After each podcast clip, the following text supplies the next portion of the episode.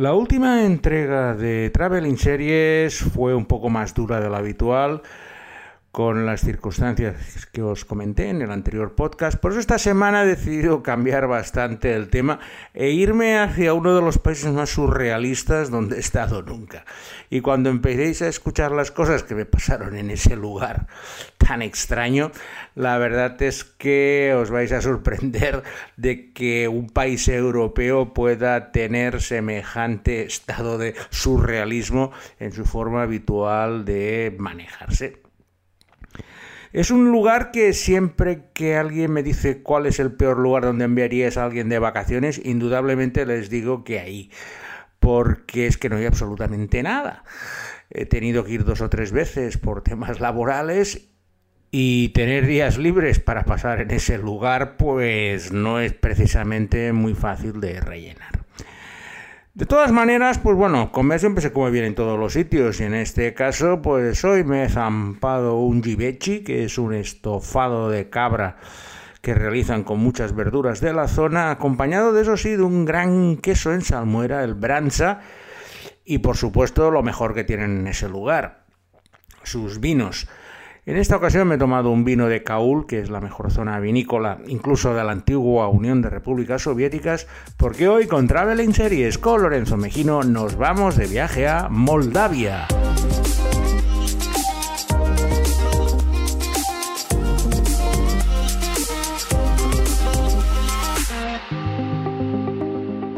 Moldavia es una de esas regiones de paso que han sido invadidas por todo el mundo durante todos los siglos de la historia.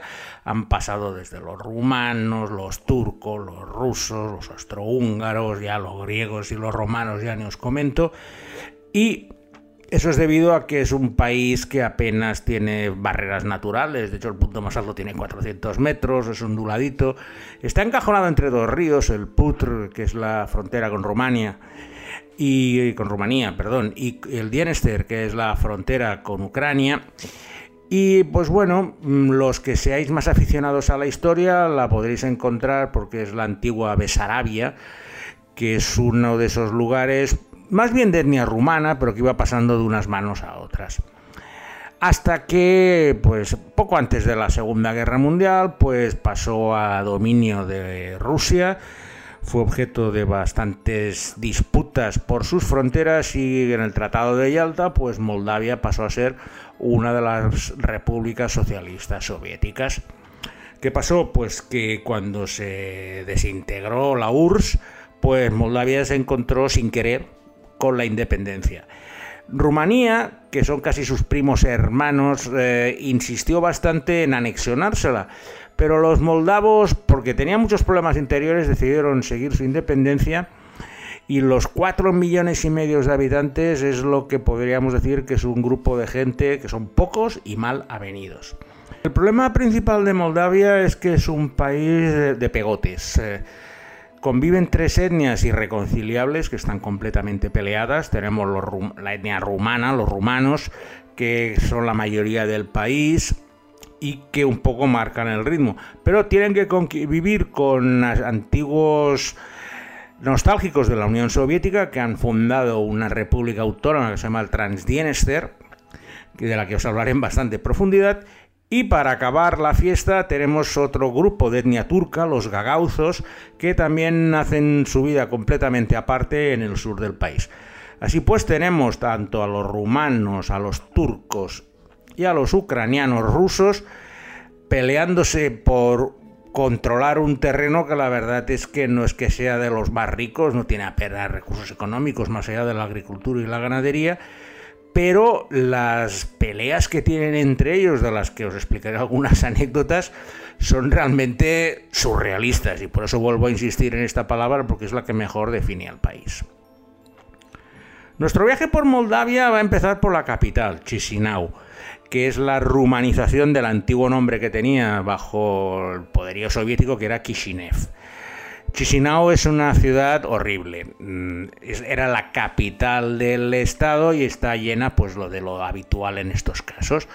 Avenidas de 15 carriles para que pudieran desfilar el día de la República y todo ello pues rodeado de mamotréticos edificios de, de inspiración soviética, altos, oscuros, grises, de hormigón, con plantas larguísimas y extensas. Pude estar en algún ministerio y los, eh, y los ministerios españoles que conozco bien en Madrid los podría comparar a una obra de Calatrava comparado con los bodrios arquitectónicos que están en Chisinau. Ahí es donde está toda la nomenclatura, que es como se denomina la burocracia del país, y pues tiene una, la avenida principal donde tiene algunos bares y restaurantes, y el resto pues es aún peor, porque los barrios son de esos barrios colmena con enormes rascacielos oscuros donde la gente se, se apelotona durante los largos meses de invierno al lado de un brasero y pegándose lingotazos de vodka en una existencia gris y la verdad sin mucho futuro. Y en ese contexto de la emigración es donde se desarrolla la primera serie de nuestra selección moldava de hoy, que ya os aviso que va a ser bastante peculiar. Y es una historia que con el título ya os podéis imaginar de qué va a ir. Se llama Italia Patria Nostra.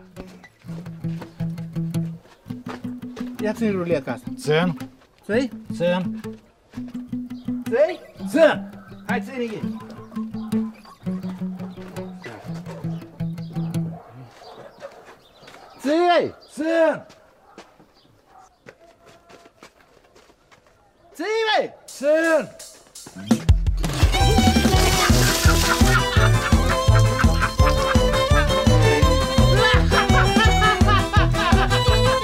Italia Patria Nostra es una comedia de humor moldavo, aunque esas dos palabras pueden ser un oxímoron pronunciadas de esta manera, que narra las historias de migrantes moldavos que tras haber estado en Italia muchos años vuelven a su país natal.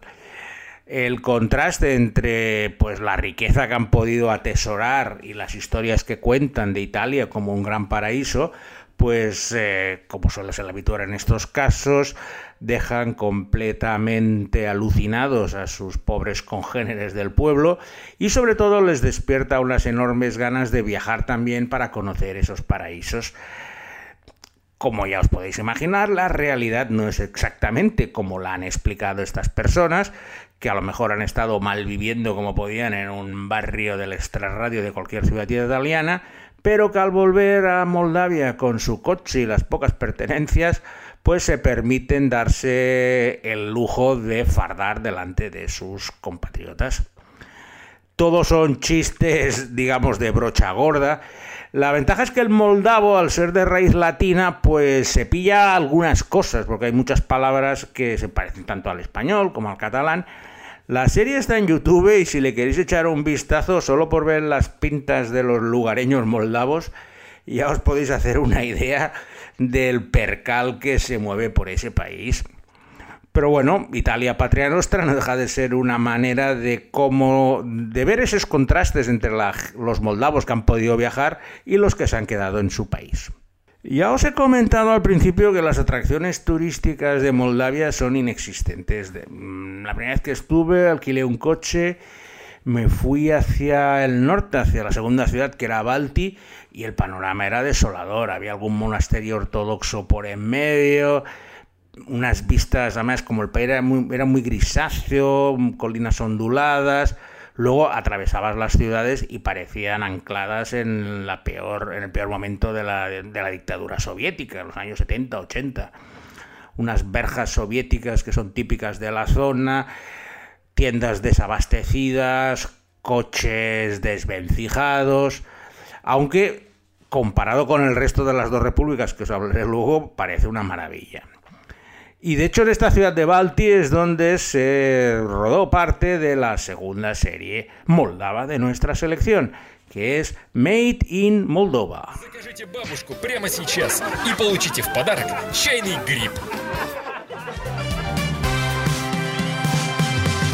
Made in Moldova sigue un poco el esquema de Italia Patra Nostra, pero en este caso es una comedia de sketches, como podía haber hecho aquí José Mota. Allí, pues un grupo de actores moldavos que se ve que son muy famosos en su país, aunque viéndolos, la verdad, dudo mucho que sean conocidos hasta en Rumanía, que sería el único país cercano donde podrían aguantarlos. Pues esta tropa se dedica a parodiar aspectos de la vida moldava, tanto, sobre todo tienen una tendencia a reírse mucho de los pueblerinos, como si los que estuvieran en la ciudad fueran neoyorquinos. Y a partir de ese contraste entre la vida urbana de Chisinau o Balti y los granjeros que están pues con su carro, porque no tienen ni coche, con su carro y con su burro, pues yendo por las carreteras a vender lo poco que tienen al mercado semanal y con eso pues hacen sus gracietas. Mm, también la tenéis en YouTube entera, la podéis ver. A ver, Moldavia no es un país con una gran producción audiovisual, pero no deja de ser una curiosidad que las dos únicas series que han hecho últimamente sean dos comedias y de sketches en ambos casos. Ya os he comentado en el prólogo el grave problema que tiene Moldavia entre las tres regiones que funcionan allí. La primera vez que estuve en, Moldavia fue por un tema deportivo que os voy a comentar y que me obligó a ir desde Chisinau a Tiraspol, que es la capital de esa república autónoma que nadie reconoce, que es Transnistria, que también en inglés se llama Transdienester, y que es un reducto de antiguos nostálgicos del régimen soviético, cuando hubo la independencia de Moldavia y con el moldavo como idioma oficial, o el rumano mejor dicho, como idioma oficial, pues este grupo se atrincheró en esta pequeña región del Transdienester, que básicamente es una franja de terreno que está entre Ucrania y el río Dienester y allí pues siguieron con su vida soviética, hicieron su moneda, se, dedicaron pues a hacer lo que podían para ir tirando adelante, pero básicamente es un lugar de choriceo. La primera imagen que tienes cuando llegas a Tiraspol es que solo hay dos tipos de vehículos, los Ferraris y Lamborghinis y los burros tirando de un carro. No existe término medio. Con lo cual ya te puedes imaginar que la gente que le va bien pues se dedica a todo tipo de trapicheos, contrabando, pasando material desde Ucrania hasta la Moldavia y la Unión Europea y el resto pues eso con el, con el carrito a vender las dos verduras que han podido hacer en su en su huerto. La historia de mi viaje es bastante curiosa porque viene dada por un deporte que vais a desconocer, que es el hockey subacuático. Un año se celebró el Campeonato Mundial de Hockey Subacuático en Canadá, Hockey subacuático, para que os hagáis una idea, es como jugar a hockey con un snorkel y una palita y el, el, el puck va por el fondo de la piscina para meter gol. A ver, es un deporte que no hay por dónde cogerlo, pero hicieron un campeonato mundial y para sorpresa de todos, Moldavia se presentó. Bueno, la gente, los, los organizadores canadienses encantados, les dieron el visado, llegaron ahí, llegó ahí el equipo, era el equipo femenino además, y empezaron a competir. Bueno, en el primer partido es que no sabían ni nadar. O sea, el hockey se jugaba por abajo del agua y las pobres chicas estaban arriba flotando como podían. No sé, fue, fue, fue un ridículo tan espantoso. Pero todo se entendió al día siguiente cuando todo el equipo desapareció y pidió asilo político. La razón, que es la que nos enteramos posteriormente, fue que el equipo se formó en Tiraspol, en Transnistria, cogió el nombre de Moldavia y fue básicamente una operación de trata de blancas. Cogieron a un grupo de chicas, las vistieron como el equipo moldavo de hockey subacuático, las llevaron a Canadá y una vez estaban allí, pues ya habían completado el contrabando y pues nada, nadie le siguió la pista. Lo peor del tema es que el año siguiente hubo otro campeonato mundial, en este caso masculino, de hockey subacuático, y los moldavos le volvieron a hacer la misma pirula a los canadienses. Volvieron a enviar un equipo de hombres que no tenían ni idea de nadar, todos se hundían y al día siguiente todos desaparecieron mediante el asilo político. El tema fue bastante grave porque obligó a una intervención diplomática y una queja oficial del Comité Olímpico Internacional y una de las cosas fue que me tocó ir a mí a Tiraspol a darles una carta oficial amenazándoles de que, bueno, que como sigan haciendo estas chorizadas, no solo se van a cargar a Moldavia, sino que ellos que aspiraban también a tener un comité olímpico alguna vez, pues no iba a ser nunca. Recuerdo, me vinieron a buscar al aeropuerto, me llevaron en un coche oficial. La frontera es que era como, no sé, como ir a Gibia aquí en, en Puigcerdá, los que lo conocéis, no hay nada. Los rumanos pasan completamente de los, de los rusos de Tiraspol. Y los rusos sí que controlan un poco la frontera, más que nada para hacer el paripé que aquello es otro país y que no es la, Moldavia que todos conocemos. En Tiraspol, ya os he dicho, como os podéis imaginar, todo es o lujo ostentoso o miseria absoluta. Claro, a mí como me llevaron de, de, cosa oficial, pues claro, me llevaron a los mejores sitios, al mejor hotel, pero a la que salías a pasear y dabas una vuelta a la esquina, me dejaban ir solo, no había ningún problema El panorama era desolador. Pero por lo menos conseguimos que lo del hockey subacuático lo dejaran de paso. Y aquí en Transnistria también se hacen series. Y hoy os voy a comentar el piloto de una serie que no salió y que tiene el nombre de Transnistra. Таня, уйди! Таня! А ты Диму любишь? Нет, не люблю. А меня любишь? Как парня. Transnistra está rodada en un formato casi documental y nos narra la historia de Tania, una chica de 16 años muy carismática que tiene cuatro amigos eh, masculinos de su misma edad, entre los cuales ellos se pelean por ganarse el favor de Tania.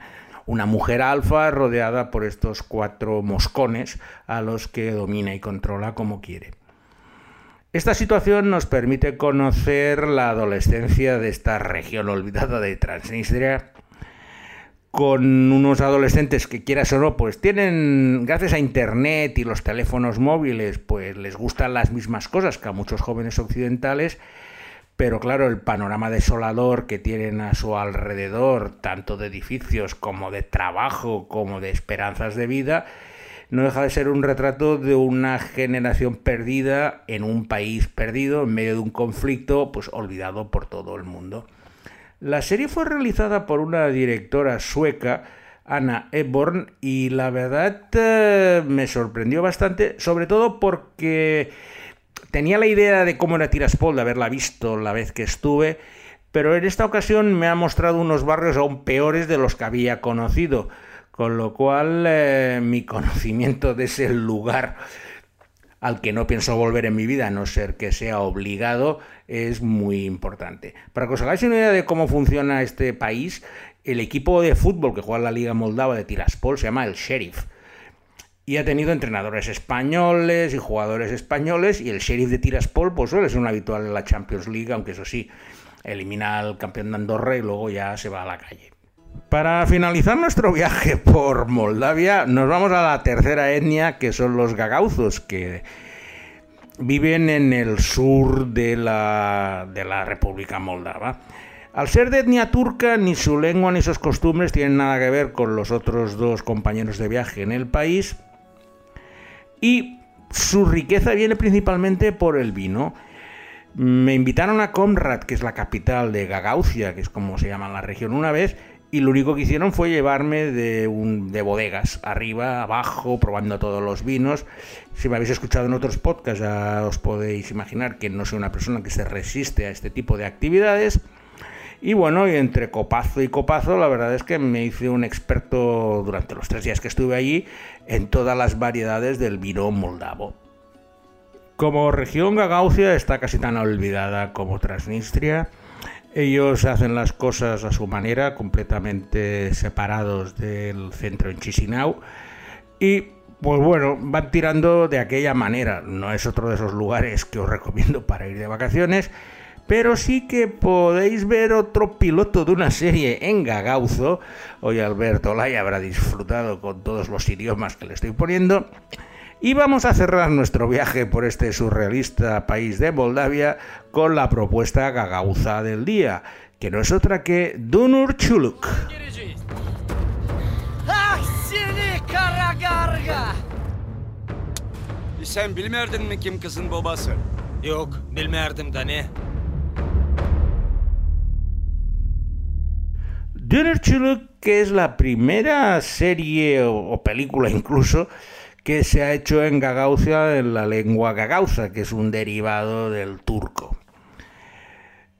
La serie lleva por título Casamentera, que sería la traducción de Sedunur Chuluk, y es la historia en blanco y negro de una casamentera en los en Gagaucia rural. La verdad es que tal como está el país, no han tenido que esforzarse mucho para ambientar la serie en los años 20 y 30, más que nada por el tema del vestuario, pero los paisajes, los carros, los molinos siguen siendo un poco lo que vi cuando estuve por allí. La historia es básica, es una casamentera que se ocupa pues de buscar eh, emparejar los mejores lugares entre las chicas de los pueblos y los chicos de las granjas que están diseminados por una zona rural de Gagaucia, aunque lógicamente la mujer lo que desearía también es encontrar su propio amor. La podéis encontrar en YouTube, ya os digo, es durilla de ver porque está, subtitulada en inglés, pero no deja de ser una manera de conocer un poco mejor esta tercera región de Moldavia. Y con esta excursión étnica para conocer a Gagaucia, vamos a cerrar nuestra edición de hoy. Hoy Alberto Laya se lo habrá pasado en grande mejorando su moldavo, su ruso y su gagauzo aparte de buscar en Google Maps donde están estos tres sitios. Y sin nada más, me despido de vosotros hasta la semana que viene, donde tendremos una nueva edición de Traveling Series con Lorenzo Mejino.